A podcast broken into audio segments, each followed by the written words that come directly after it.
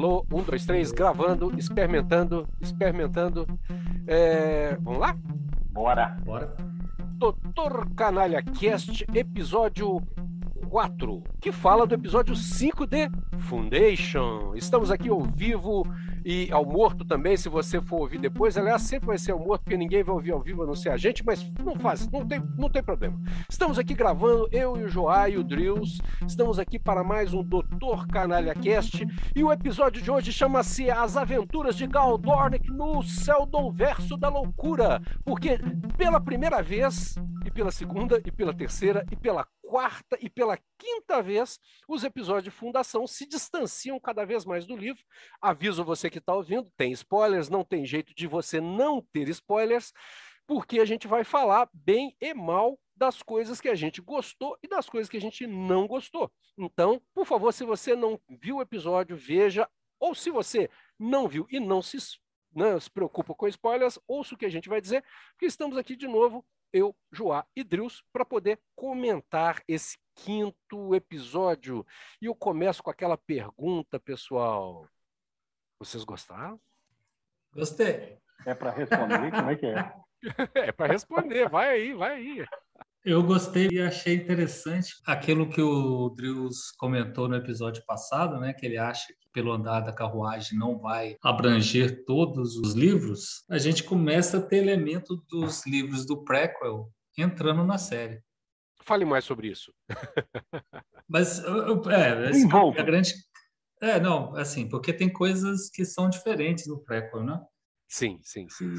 E, e, e, por exemplo, em relação até aos livros futuros, que no prequel fala que o Harry Seldon foi casado, né? Que aí sim. tem até uma reviravolta na questão do casamento dele lá, quando ele descobre um grande segredo em cima da esposa dele, né?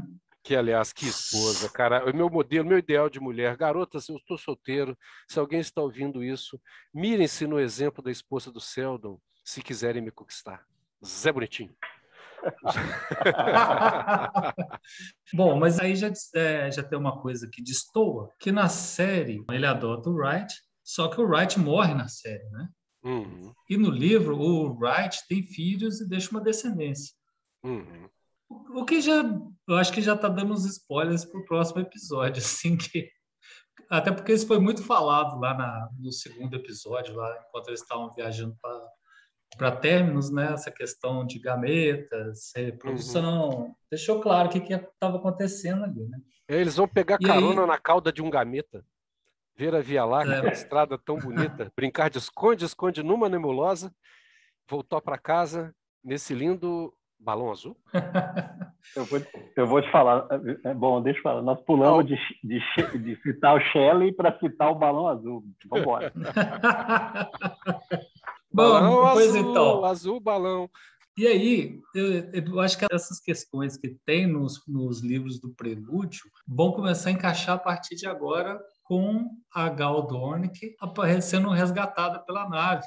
E ela devia estar no lugar do Wright. Né? Sim, né? pela, fica pela, bem evidente, pela... né? Pela história ali. É. Quer dizer, pela, é, você... ela está no lugar do Wright, mas não devia estar, é isso que você está dizendo, né? É, isso. É, é. Mas, e que aí acaba também, é, que é curioso, que em relação ao livro, ao que se diz lá na frente, né? No episódio passado a gente já comentou.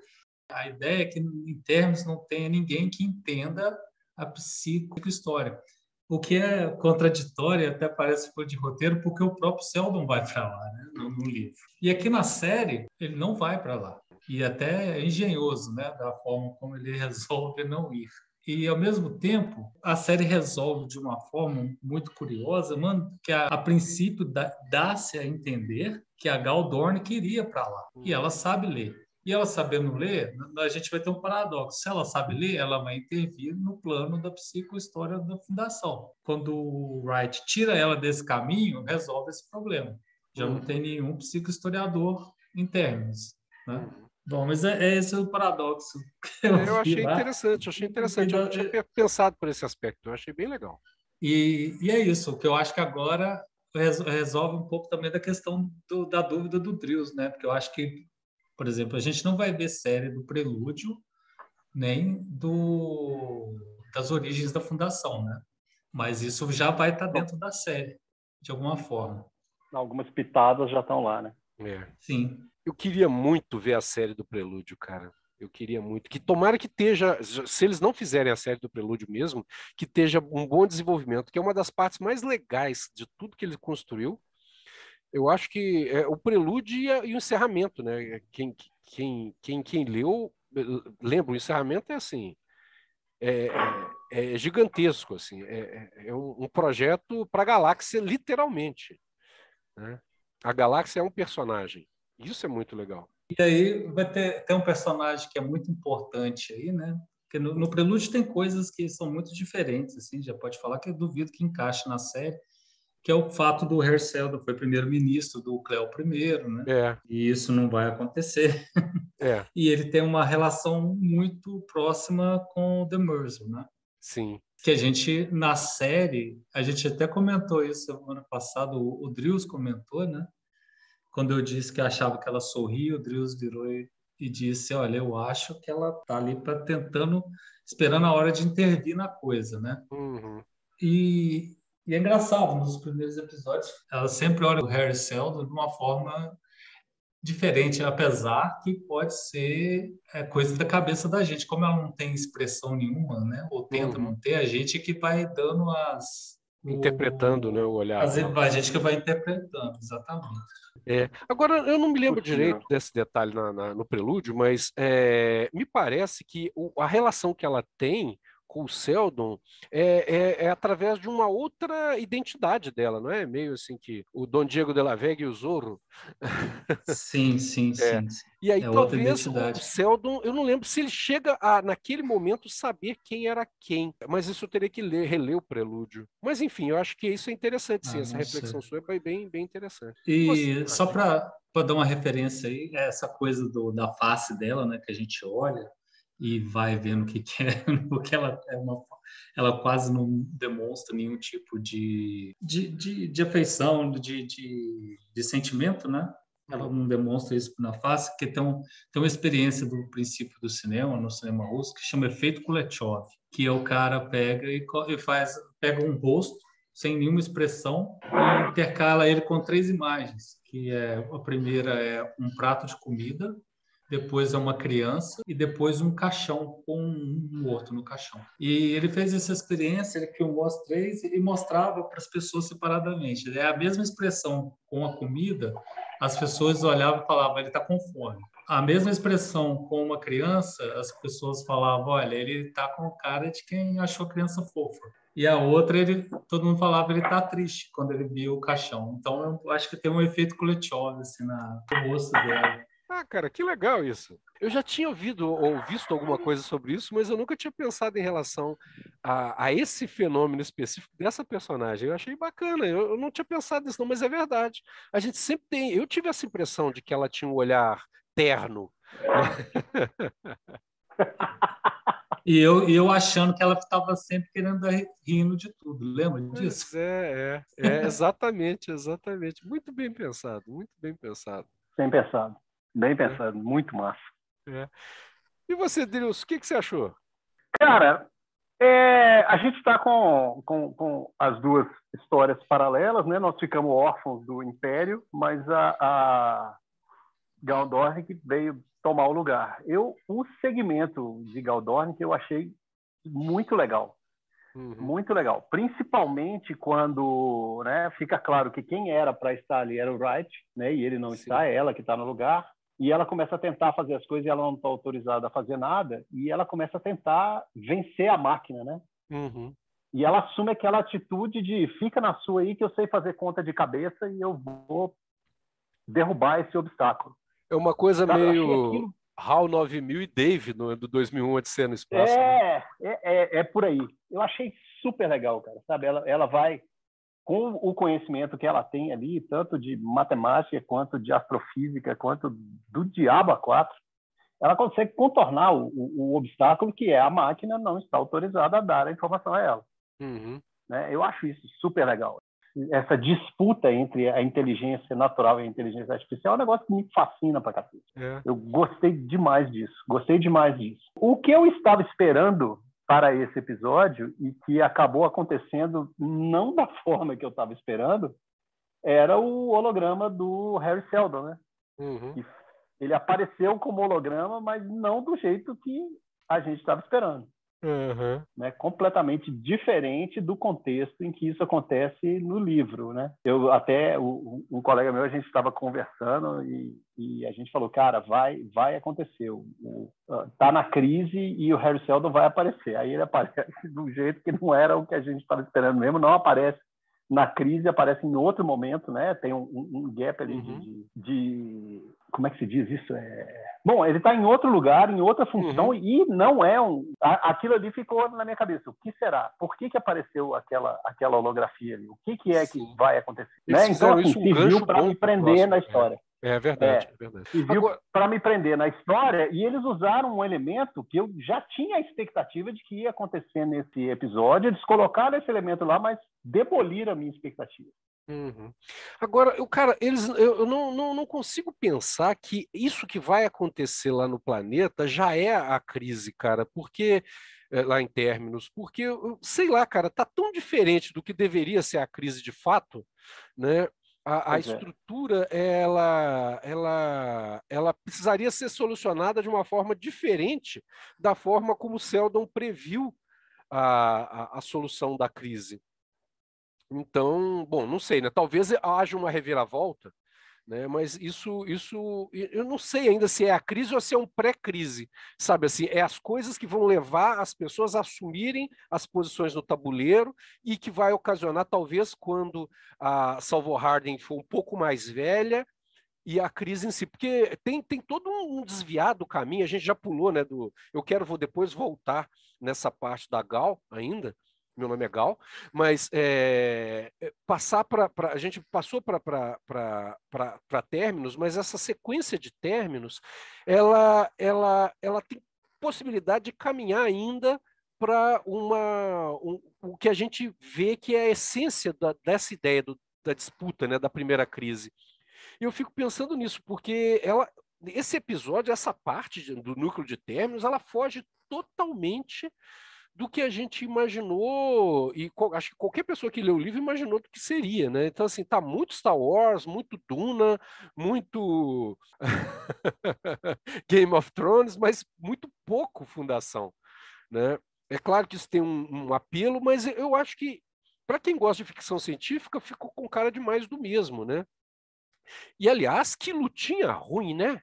Ou luta feia, mal coreografada, parece sei lá, e, e, despropositada do ponto de vista da história, vamos dizer, do, do, da inspiração da história. Eu já assumi que isso são as aventuras da Gal Dornick no Seldon Verso da loucura mesmo, cara. Assim, eu não, não tô apegado ao livro, eu, eu, só gostaria que essa ideia que é tão legal tivesse lá, mas assim, eu tô, já tô curtindo, ah, vamos lá, vamos ver. Eu tô jogando aqui, como é que você, você joga o videogame, aquele jogo que você sai matando a galera? Tem vários. É. Aquele, aquele de, de, de guerra que você entra no lugar e sai matando aleatórias, pessoas aleatórias. Counter-Strike? É isso, isso, Counter-Strike. Mas, Cláudio, o, eu gosto sempre de falar né, do papo que rola aqui na família. Ah, sim, vai lá, vai lá, né? vai lá, vai lá, vai lá. Dessa vez, dessa vez a Alessandra soltou um sensacional, cara, que ela, a gente estava falando da luta, né, que ela é muito longa e assim, meio, meio que ficou esquisito o negócio, né, meio dá uma sensação incrível. E a Alessandra falou um negócio que é verdade. Falou assim, bicho, a mulher ficou 30 anos dando manutenção na cerca e de repente ela é uma exímia lutadora que está lutando contra a maior guerreira da raça dos anacreontes. Não dá para acreditar. Não dá. Sabe? Ela fazia manutenção de cerca, meu amigo. Ela via se o portão estava fechado todo dia. Ela, ela era a cara do a pessoa da empresa de segurança, mas não era o, o segurança, era o técnico. É o cara que instala a é cerca elétrica. É exatamente. É o cara que instala a câmera. E aí chega ali. ela tinha que é, ser é, a, a, é dona da Emiv, cara. Ela tinha que ser a dona da Emiv. Emiv, se você quiser patrocinar o nosso podcast. É, por favor, fica à vontade. Deixa um comentário com o contato. Isso, e a gente liga e no próximo a gente faz o merchan, joia. A gente bota lá aquela mensagem. Se fosse os pregos Santa Rita, isso não teria acontecido na hora que a não cerca teria Acontecido. Mas, rapaz, a, a, aquela luta, cara, é, não é aquilo, bicho. Tipo assim, vamos lá, pode ser. Se eles me fazem uma cena com ela fazendo algum treinamento de artes marciais com algum recurso tecnológico, eletrônico, de aprendizado que eles têm ali, mas não tem essa contextualização. Uhum. Aí, de repente, ela, eles conseguem capturar a mulher que é a grande guerreira, a portadora, como é que é? A portadora do arco, né? Sim. É, é a, a mulher é aquela mulher, cara. E a Galdor desce o cacete na mulher, ela, né? Não, não, é. não, não, não dá, cara, não dá. Isso foi muito forçado.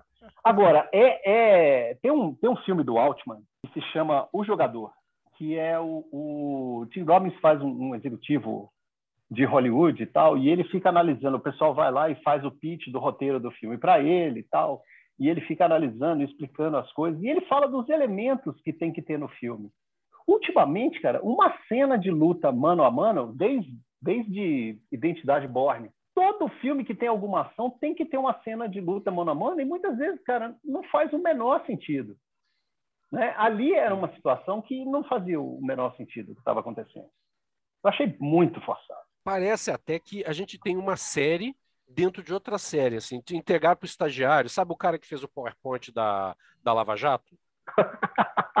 Entregaram para o estagiário, faz, não, faz o PowerPoint. Aí ele falou, ah, vou fazer isso aqui, ó, pá, pá, pá, Lula no meio. E daí fizeram lá, tá, tá, tá, salvo.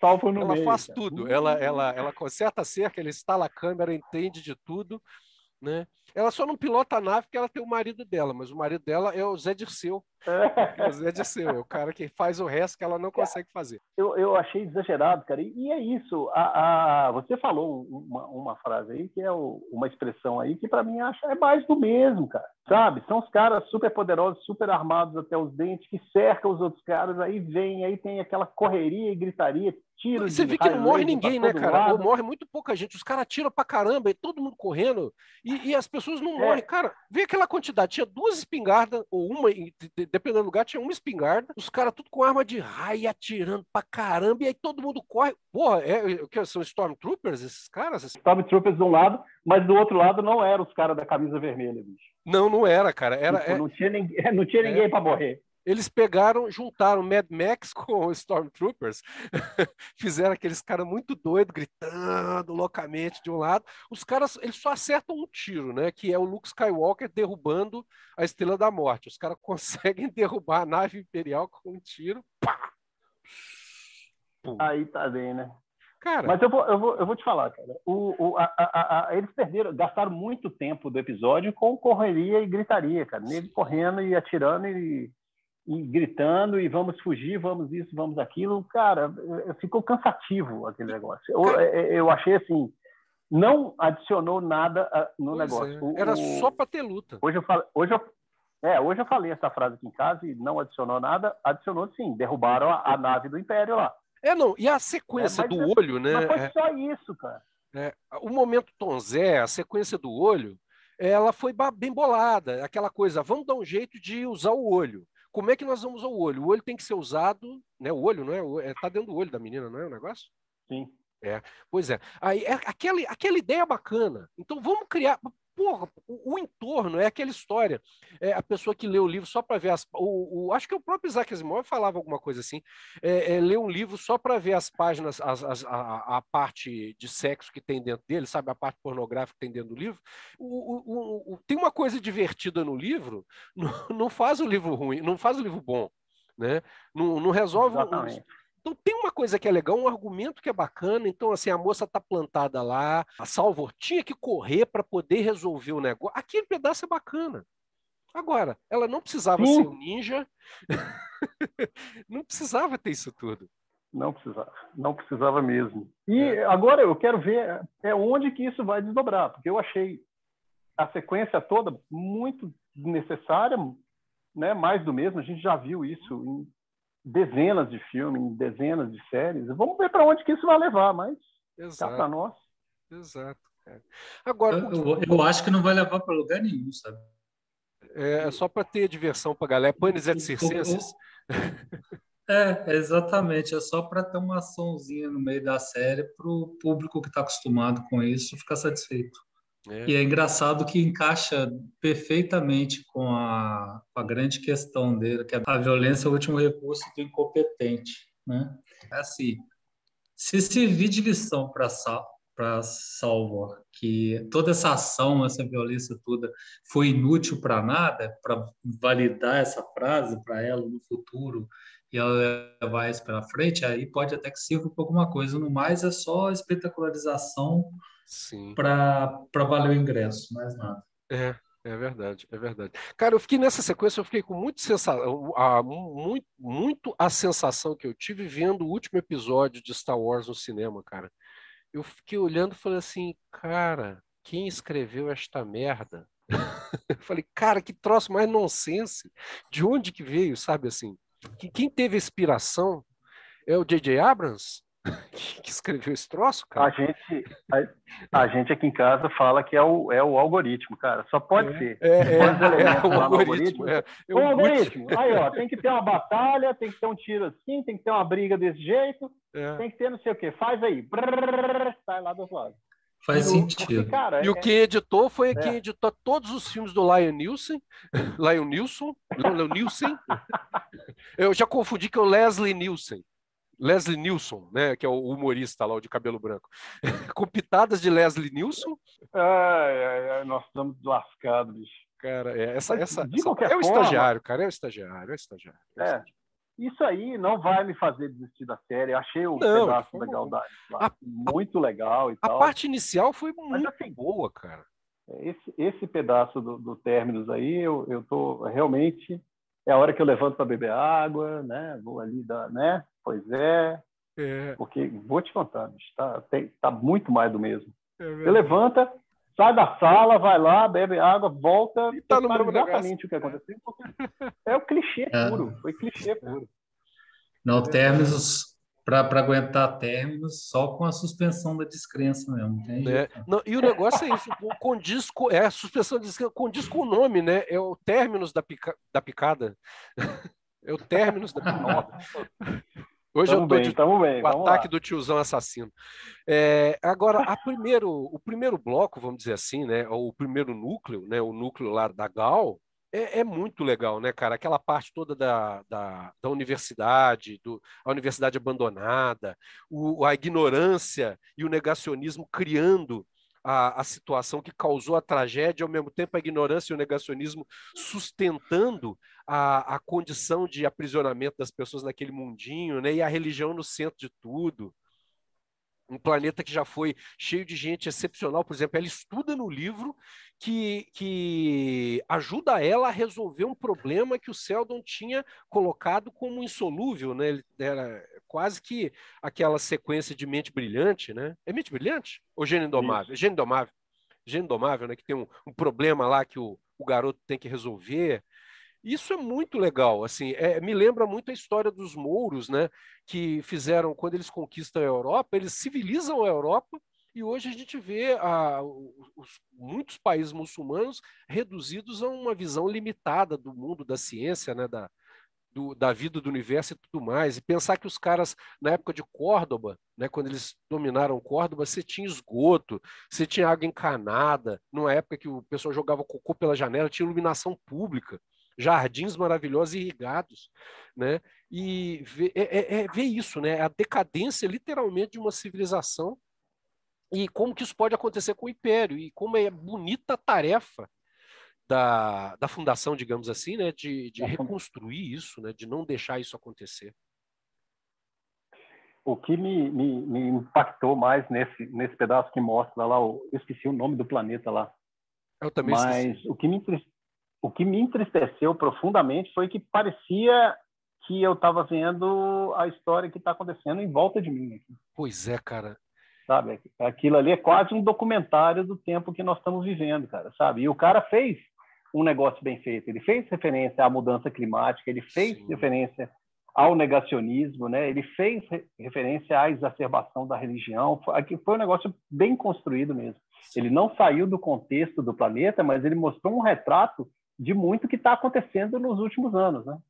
E eu estava vendo uma postagem do Atila de hoje, de um vídeo dele, falando sobre a situação dos Estados Unidos atualmente com a vacina, né? porque o negacionismo, junto com a falta de, de a imprevidência, vamos dizer assim, em relação ao serviço público de lá, fez com que as nossas condições, com todos os problemas que nós tivemos, que são muito piores do que eles tiveram lá, é, tivesse melhor do que a deles, graças ao SUS, né? E a gente ainda acreditar em, em vacina. Então, tem gente aqui que ainda acredita em vacina e trabalha contra o negacionismo. Então, olha como que pode ser trágico o negacionismo.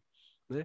E realmente a gente tem essa sensação que a gente está vivendo isso, cara. Eu estou vendo isso acontecer à volta. De... Ah, a universidade, cara, 98% de corte da ciência. Né? O, o, presidente, na semana, duas semanas atrás, ele lança a pedra fundamental. Eu cantei essa pedra, que ele estava lavando, estava jogando a pedra fundamental de longe, né? ele não quis acertar. Ele lançou a pedra fundamental da criação do centro de vacina, poucos dias depois bloqueia toda a grana da pesquisa, ou seja, tem a pedra, mas não tem o centro. O próximo presidente, ele vai ter que pegar essa pedra, lavar ela com sabão para tirar a craca, desinfetar a, a, a, pedra, como minha mãe falava, com ácido muriático para tirar a craca, né, para poder lançar de novo, se for fazer o centro de vacina, porque não tem como. E a gente vê isso na, acontecendo na nossa frente.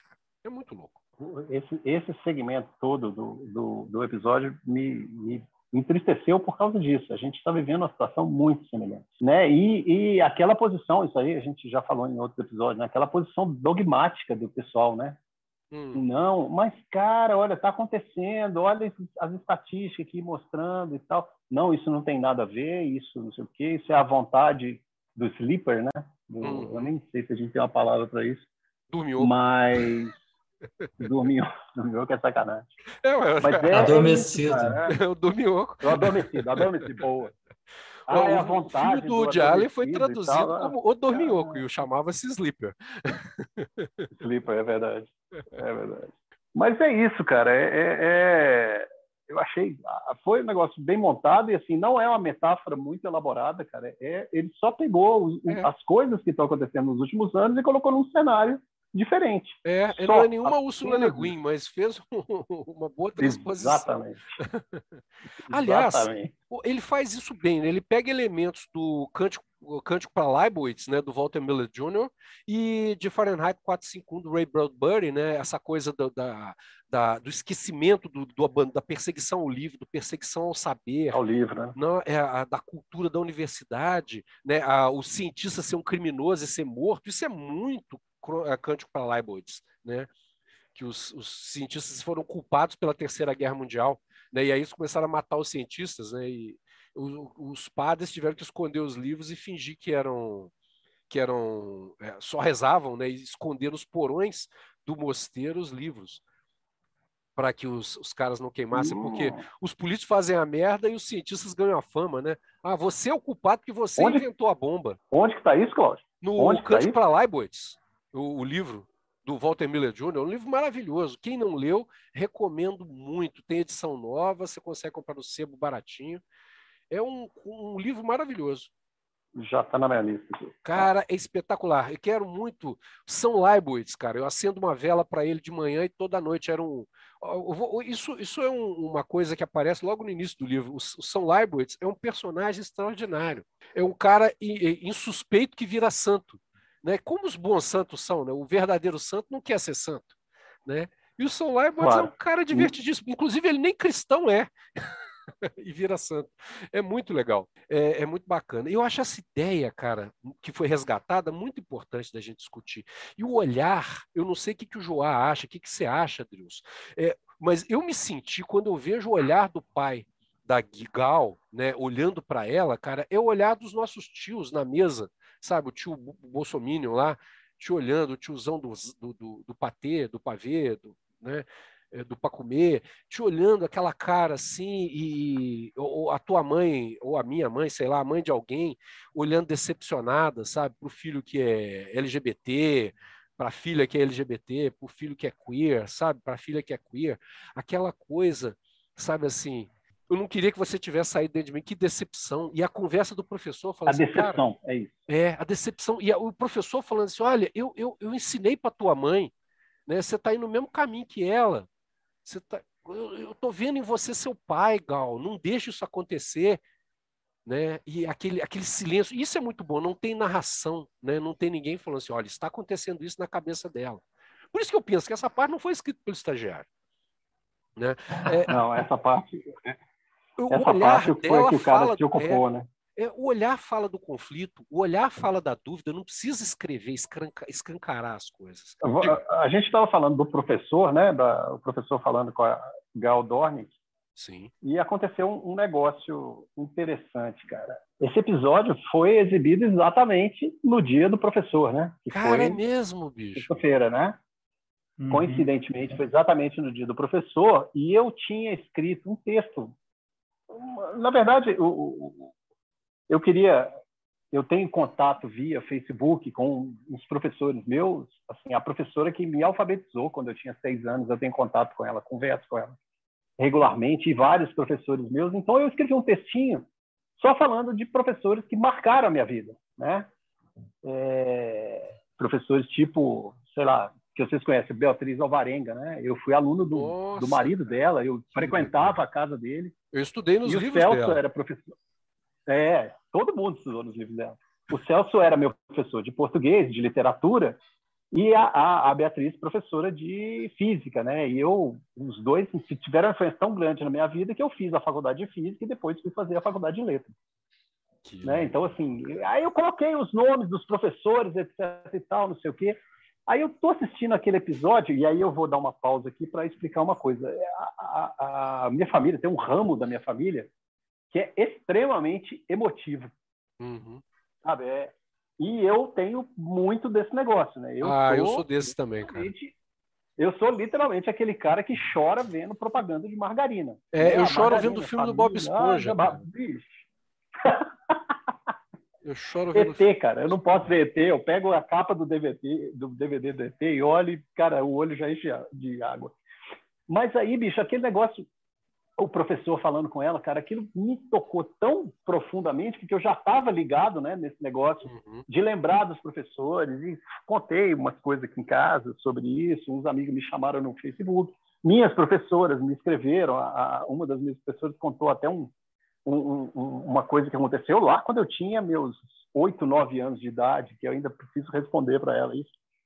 E, e, né? Então eu estava assim ligado nesse lance de professor, entendeu? Aí tem aquele negócio do professor falando com ela e ela vai lá e denuncia o cara. E, cara, que esse negócio me deu um baque federal. Pois é, cara. E, e, eu acho muito bacana isso, essa, essa relação que a gente tem com professores, né? Eu não sei se Joá tem, mas eu tenho com vários professores, né? Eu lembro do Rinaldo Contigli, cara, que foi meu professor, que era um. um ele tá velhinho, tá vivo até hoje.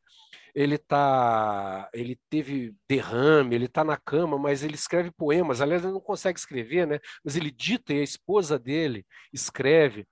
E ele falava, toda vez que eu ligava para ele para dar, eu trabalhava na escola, né? E falava, ligava para ele, ele, alô!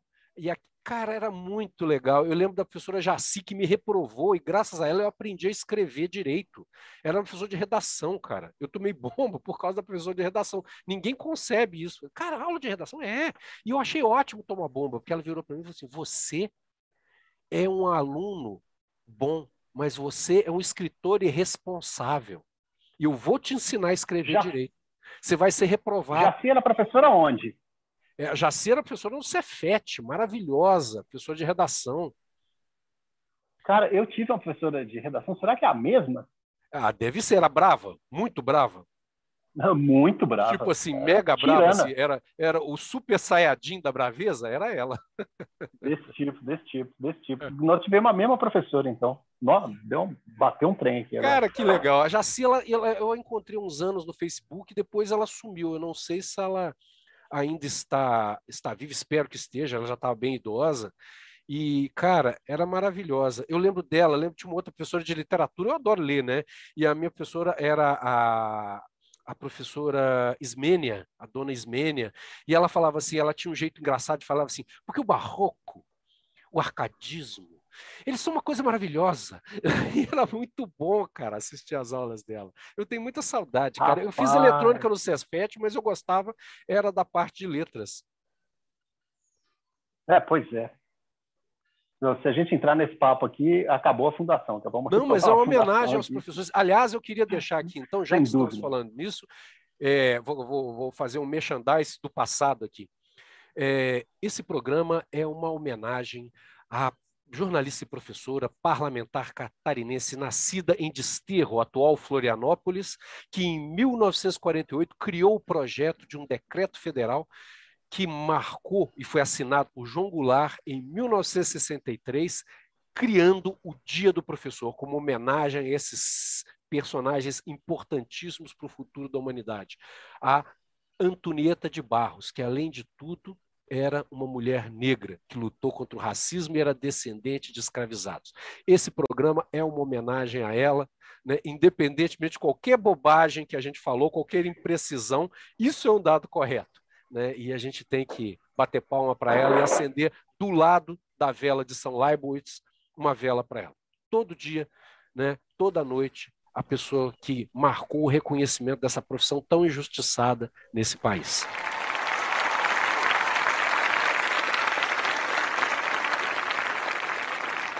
Eu vou assistir de novo Madadayo só em homenagem a ela. Bom, gente, e que mais, que, que mais passou por vocês, pela cabeça de vocês durante o, o episódio?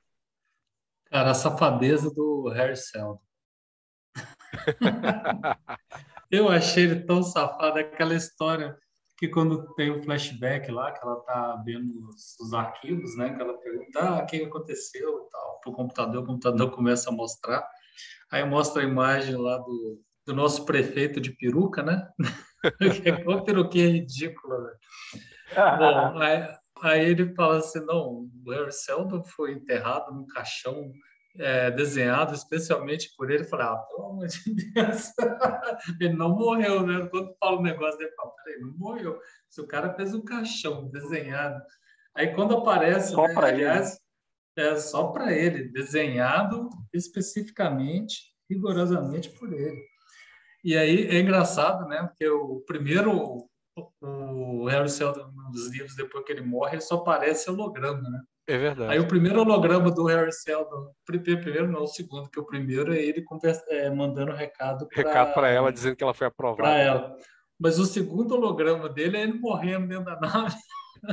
Achei engraçadíssimo. Ah, muito bom, é verdade. Não, e ele, ele, ele tem toda a cara, o, o, o Harry Seldon nessa série, ele tem áreas de um personagem bíblico que é o Labão, que eu não sei eh, quem, quem, quem, quem conhece mais a Bíblia, eu, eu, li isso, eu cheguei a ler, mas eu li a Bíblia há muitos, muitos, muitos anos. Eu sou uma pessoa muito idosa, né? É, mas o Labão é um personagem interessantíssimo, que era, é, ele era o o sogro do Jacó, se eu não me engano, e ele enrola o menino para casar com as filhas dele para poder trabalhar de graça, né? Não, se eu te dou minha filha, se você trabalhar para mim tanto tempo. Aí o cara trabalha, ele pega da outra filha que ele não queria, aí ele é obrigado a trabalhar mais um tempo para poder é, casar com a filha que ele queria. Cara, e ele vai enrolando o Jacó, e eu acho isso muito legal, acho que é Jacó mesmo, porque o Seldon faz isso, ele tem essa esperteza, ele, ele é um chapolim colorado, todos os movimentos dele são filhamente calculados, cara. Eu acho isso muito bacana.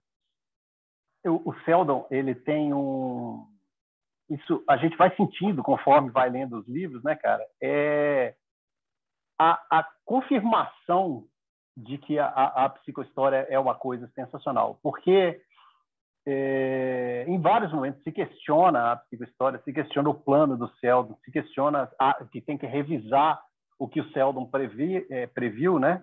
Uhum. Mas todos esses percalços, todos, você começa a entender que todos esses percalços, todos esses questionamentos, né? Isso tudo ele previu está tudo dentro do que ele previu. E você vai é, é, o livro vai tirando isso em camadas né? É. nos momentos em que o Seldon aparece e fala cara eu estou aparecendo nessa hora exatamente porque era isso que eu achei que ia acontecer e está acontecendo. É.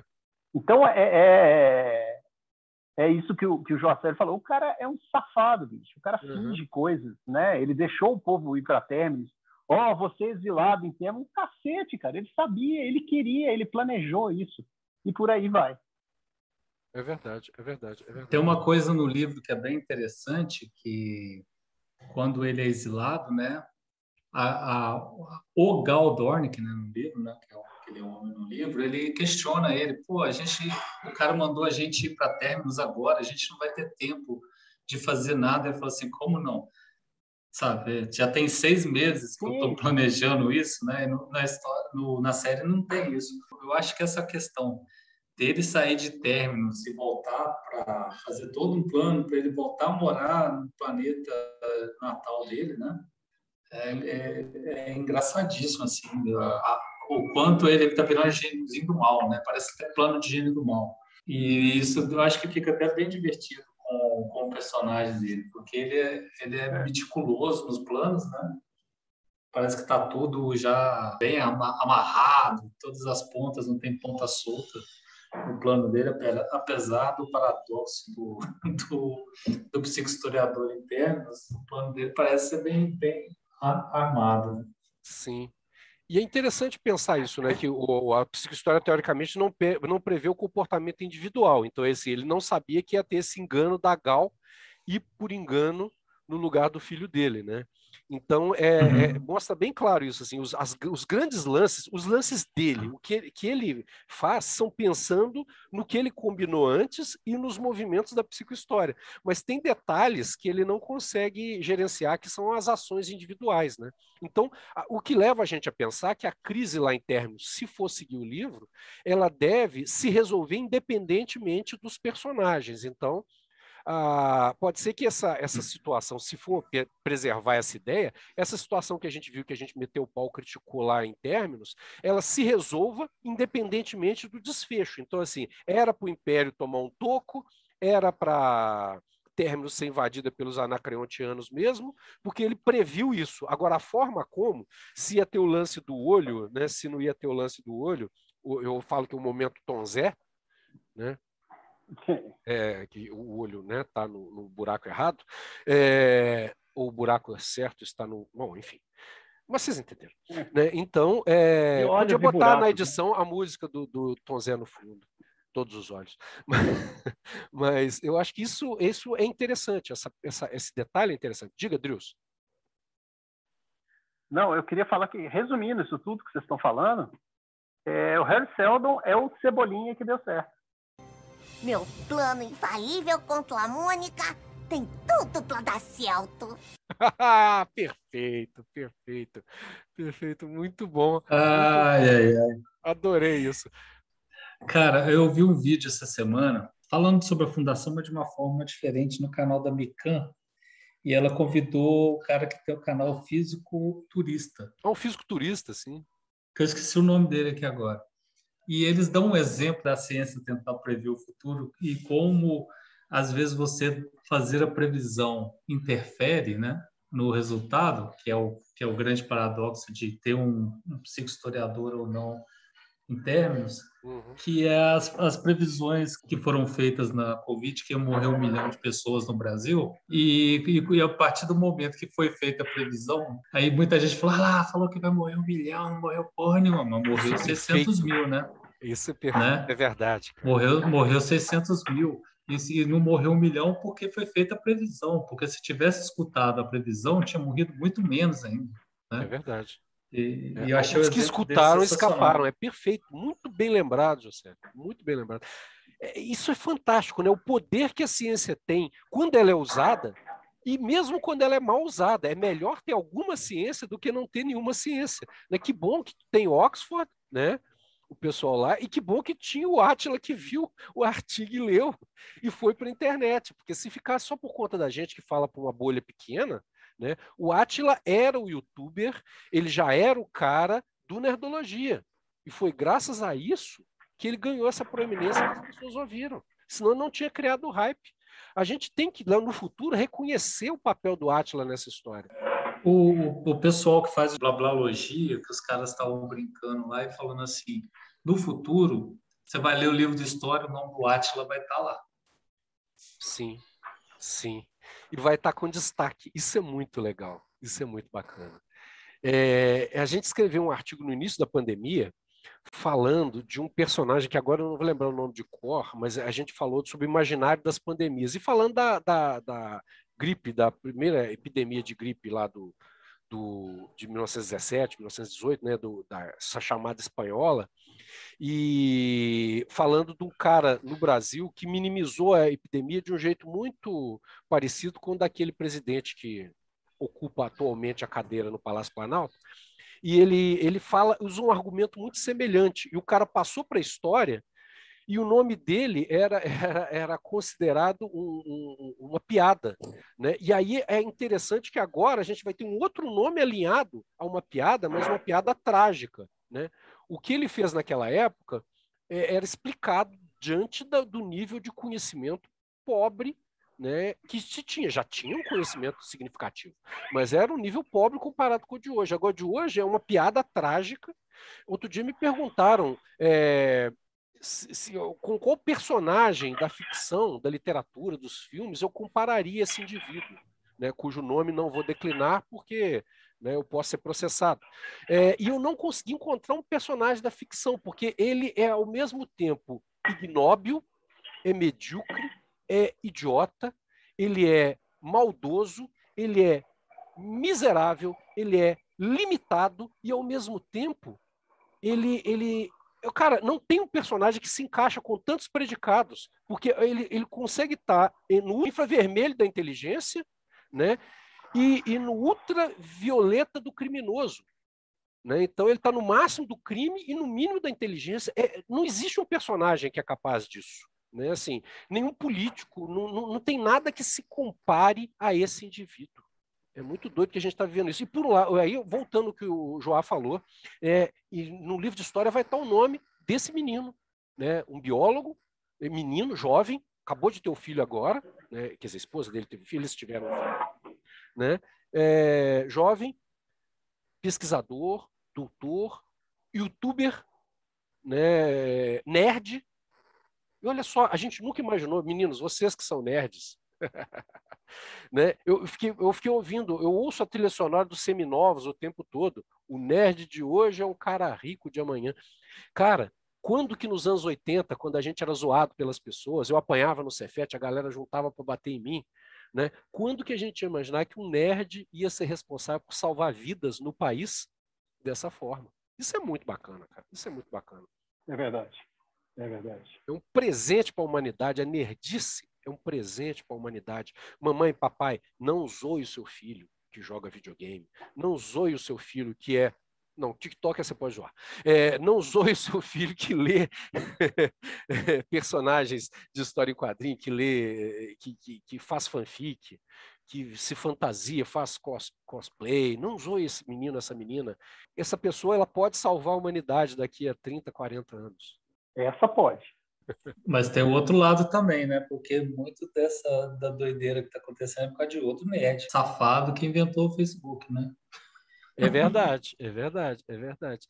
E a gente não pode também deixar de pensar que o tiozão do Zap por excelência é um semi-nerd, que o Olavo de Carvalho ele, ele cresceu dentro do universo é, é, universo paralelo, né? Mas possibilitado por esse cara do nerd que criou o Facebook, né? Então ele... Mas a gente vai entrar no lugar agora dessa conversa, a gente tem que citar o Asimov. E aí a gente vai entrar no lado, num lado do Asimov, que era muito forte, que o Asimov era extremamente otimista. É.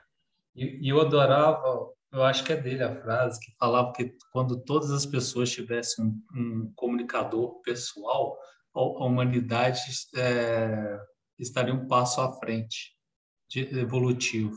E foi o contrário, cara. Nós estamos é indo para buraco. É verdade, é verdade. E ao mesmo tempo, pensando, né, a, essa série ela recupera um negócio legal da, eu, eu brinco em português, ela fica AHA, né, que é American Humanistic Association, cujo é, um dos presidentes né, passados foi o próprio Asimov, que é a Associação Ateística né, dos Estados Unidos, é, que eles chamam de humanistas, né? E eles falavam, né, ele, o lema deles é sendo bom sem Deus, né, being good without God, alguma coisa assim. E, uhum. e eu acho que é, ela mostra assim o, o, trágico, o lado trágico das religiões, que embora a fundação fale da criação de uma religião né, e mencione isso, a gente já está aparecendo na série, isso de alguma forma faz uma referência ao perigo das religiões é, e o perigo de se transformar qualquer coisa, inclusive um império em religião. Então, o próprio capitalismo, né, o, tem um, um psicólogo norte-americano chamado, estudou na Suíça, é, chamado James Hillman, que fala que a economia é a religião hoje que junta todo mundo no mundo, né? Do, do chinês mais, ou do coreano do norte mais comunista, ao, ao capitalista mais ferrenho de Wall Street, passando pelo muçulmano terrorista do, da Al-Qaeda, é, todos eles é, rezam o Deus mercado. Né? É, tem dinheiro aplicado em algum lugar e, e ganha uma grana ou, ou, ou, transita nesse universo. Então, é, qualquer coisa elevada ao nível da religião se torna perigosa. E mesmo em fundação, a própria fundação transformando a ciência em religião, né? se não. Bom, eu não vou dar spoilers, mas quase se ferra também. Né? Então, eu acho que isso é, é o, muito, tem muito espírito do Asimov. Assim. Não dá para nada. Né? É a história mais em budista. Né? Se Deus te aparecer, é, se, se o demônio te aparecer, dê 20 bastonadas. Se Deus te aparecer, dê 20 bastonadas. Se Buda aparecer para você, dê-lhe 20 bastonadas. Né? Porque não dá para você ter nada, coisa nenhuma no lugar. Nossa, tá, tá a casa do Anderson tá caindo aí. a casa de quem que tá caindo? Os é, anacreontianos estão atacando a casa dele. É, teve uma hora aí que alguém estava conversando que parecia que tinha uma arma laser no fundo, estava mais engraçado. Mas eu, eu lembro. o motor de dentista. É, eu lembro em 2005, cara, eu fiquei de anfitrião de sul-africanos aqui no Brasil, num, num, projeto que eu estava trabalhando. Eu fui para a África, lá conheci eles lá, e na volta eles me receberam lá, e na volta eu recebi eles aqui. E uma das coisas que eles pediram para fazer era para levar eles na Igreja Universal, porque lá já tinha a Igreja Universal, templos gigantescos na cidade onde eu estava em Durban, eles pediram para levar. E a gente foi e entrou num culto, cara. E aquilo me marcou profundamente de, de ver a, o cara virar e falou assim: ó, quem tem mil reais, vem aqui que vai receber a glória. Aí levant, ninguém levantou a mão. 500, ninguém levantou a mão. 100, dois levantaram a mão. 10 reais, levantou todo mundo. E aí fica aquela coisa: quem 10 reais você fica onde você está, que eu vou dar a benção daqui mesmo. Quem pagou mil sobe, ia subir no altar ia ser levado num lugar reservado e ter o um melhor tratamento. Então, Deus mercado, Deus dinheiro mesmo. Pois é, que loucura, né, cara? Rapaz. Eu tive uma experiência semelhante, mas não nesse nível, mas como que a religião mobiliza.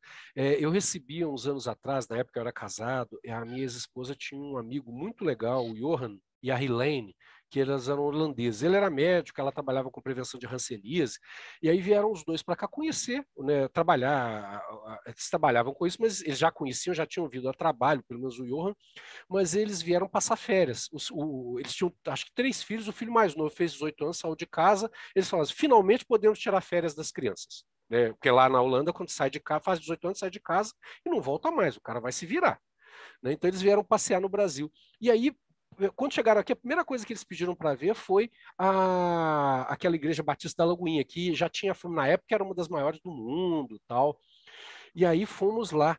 E eu lembro da Rilene, cara, olhando o pessoal cantando e aquela coisa né, catártica de todo mundo cantando dentro da igreja, e aquela mulher que era protestante né, e, e, e religiosa e, e de, de, protestante europeia, então que são muito contidos, né, é muito diferente do perfil carismático, carismático não, é pentecostal, mas que não deixa de ser carismático do, do, do evangélico brasileiro, né?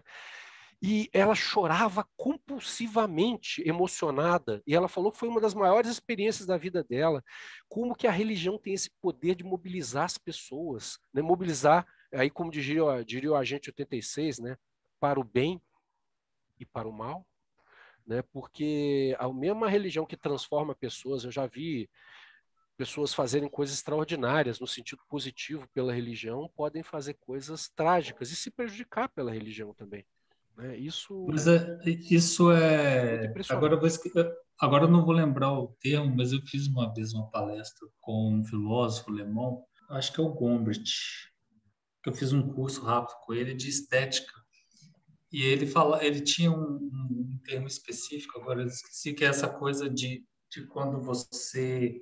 Que eles, eles até perguntaram para ele o fascismo é estético. Ele parou, pensou, daqui a pouco ele falou: sim, fascismo é estético, porque. E ele deu o exemplo de quando ele foi no, no Maracanã e ele errou a entrada e caiu de dentro da torcida organizada do Flamengo. Estava ele, a mulher e a filha. e os três morrendo de medo com de acontecer alguma coisa com eles. E aí, com cinco minutos lá dentro, eles estavam cantando e pulando com a galera. Mesmo sem entender, estavam cantando. Então ele fala que isso tanto tem no futebol, tem na religião. Eu realmente agora esqueci o nome, o termo que ele usa, que é muito legal o termo, mas é, é de você se sentir parte de alguma coisa maior. É, o Asimov trata isso como psicologia coletiva. No Homossol, o livro dele, ele fala que, na, na, no argumento desse, do conto dele, no, nesse conto tem, ele menciona essa ideia que o ser humano terrestre, né, tem vários homo pelo, pela galáxia fora, mas o Homo Sol, o Homo terrestres, né, vamos dizer assim, ele tinha esse, essa questão da psicologia coletiva. Mas continua, João, desculpa. Não, daí eu vou dar um exemplo diferente do que você deu com a religião, vou dar um exemplo com o futebol para você ver como é, é a mesma coisa. Eu acho, né? Dois dos sul-africanos que vieram para cá pediram, me levam no estádio de futebol. E falei, tá bom. Na época você podia sair, entrava no estádio de boa, né? Chegava lá, 10 reais você entrava. Nós fomos no Atlético e Cruzeiro. E só tinha ingresso para geral. Imagina eu levando dois sul-africanos para geral. E nesse dia o Galo ganhou. A gente estava lá, né? Na torcida do Galo, e o Galo ganhou de 2 a 0. Na hora que fez o primeiro gol e que todas as pessoas se abraçavam, né? Porque aqui no, no Mineirão, não sei como é que é nos outros estádios. No Mineirão, quando faz gol do Atlético, que é a torcida que eu ia, todo mundo se abraça. Não importa quem está do seu lado, você dá um abraço quem está lá. Não importa a cor, não importa o que ganha, nada. Social, você abraça quem está do seu lado. Orientação nada. sexual, não tem nada. É você, você, abraça o cara que está do seu lado. Faz parte do ritual, né? Cara, quando acabou o gol, eles, todo mundo veio e abraçou eles. Eu olhei para os dois, os dois estavam chorando, porque eles não acreditavam que aquilo era possível. Eles não acreditavam que tal interação entre as pessoas era, era possível. Eles estavam chorando porque eles vinham de uma sociedade onde isso é impossível, né? Mesmo eu fui lá, estava comemorando 10 anos do fim do apartheid e ainda tinha bairros para negros, ainda tinha bairro para indiano, ainda tinha bairro para branco e ainda tinha bairro para os colors, que são os mestiços. Assim, é. As pessoas já se misturam, mas não se misturam totalmente. A sociedade ainda estava fragmentada. Né? Isso foi em 2005. Uhum. Mas só para contar um exemplo dessa coisa de, de, se sentir, é. de se sentir parte de algo maior, né? É. E por outro lado, isso tem uma coisa que o, o Carl Jung, o Freud falou disso também, o Jung, todos os dois beberam da mesma fonte, que é um cara chamado Gustavo Le Bon, final do século XIX, escreveu um livro chamado A Psicologia das Multidões, onde ele analisa, se você pega o livro, cara, você vai lendo, e esse livro está disponível na internet para baixar.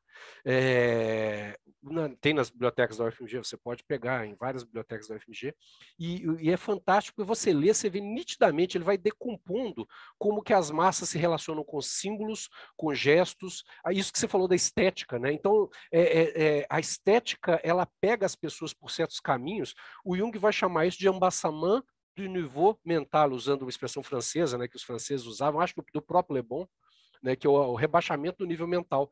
Você começa a funcionar num modo coletivo, onde os seus instintos, né, o instinto gregário de sobrevivência, é o mesmo impulso que fez seus, seus sul-africanos serem abraçados e se sentirem acolhidos pela torcida, é o que faz, por exemplo, os torcedores da Galocura, ou da, da máfia azul se atacarem e se pegarem alguém desprevenido no auge da, da, da fúria, né, serem capazes de machucar ou até matar esse torcedor. Felizmente, as nossas torcidas estão um pouco mais, né, mais tranquilas. Né? De outros, outros times, isso ainda costuma acontecer. E esse rebaixamento do nível mental leva as pessoas a viverem coisas como naquele, naquele filme maravilhoso, né? maravilhoso no sentido da produção, não no sentido do que ele mostra, né, dos discursos de, de Hitler lá da O Triunfo da Vontade. Eu me esqueci o nome da cineasta, que era muito boa cineasta, mas ficou marcada por ter feito esses filmes tragicamente. Leni Riefenstahl. Isso, isso, isso, isso, isso, isso, isso. Né? Como você vê aquelas pessoas mesmerizadas, para usar a expressão, né? hipnotizadas por aquela, aquela, toda aquela mise-en-scène, as tochas, né, e como isso toca as pessoas. Se a gente vê nos shows, né, Drills? Né, mesmo show pequeno, você vai lá na, na, na sei lá, na no, no, no, Matriz, né, e você vê as bandas tocando e algumas pessoas assim encantadas, né, e, Eu lembrei, eu lembrei o nome do termo estético, que, é, que faz referência, chama corpo místico. É quando você se sente parte desse corpo místico. Maravilha. Eu acho bem legal. E, e, eu acho que um bom exemplo do corpo místico, como funciona e como é essa questão que eu falei, que o fascismo é estético, assistir a Onda. Né? O filme A Onda. Uhum, perfeito. Ele, ele descreve por detalhe, ele descreve por detalhe como é que funciona isso. Perfeito. Quem ainda não viu, recomendo ver. Perfeito. Falar nisso, falando em estética e fascismo, tem dois vídeos do Meteoro, recomendo aqui. É, um chama-se Estética Bolsonarista e outro a Arte Bolsonarista, que analisa isso de um ponto de vista muito legal. Fala, inclusive, se eu não me engano, faz menção a uma coisa. Então, tem um outro também que era interessante, esse eu não vou lembrar o nome, que fala do regime militar e a exploração do, da sexualidade, que fala sobre a como que a, a, estética dos anos 80, 70 e 80 explorou a sexualidade no Brasil. Eu acho que tem, tem uma discussão muito legal sobre essa relação entre fascismo e estética e como isso mobiliza as massas. Mas fica a dica aí para quem quiser ver, nós estamos falando de fundação, e fundação é isso também, é política. Fundação é arte, fundação é estética, fundação é um grupo de pessoas que administra um negócio que não é ligado ao governo, mas é ligado ao governo. Essa, essa fala do, do Cláudio aí foi um encerramento com chave de ouro. É, ele estava com cara de encerramento, né? Foi a apoteose do papo. É, foi o término da conversa. O término da conversa.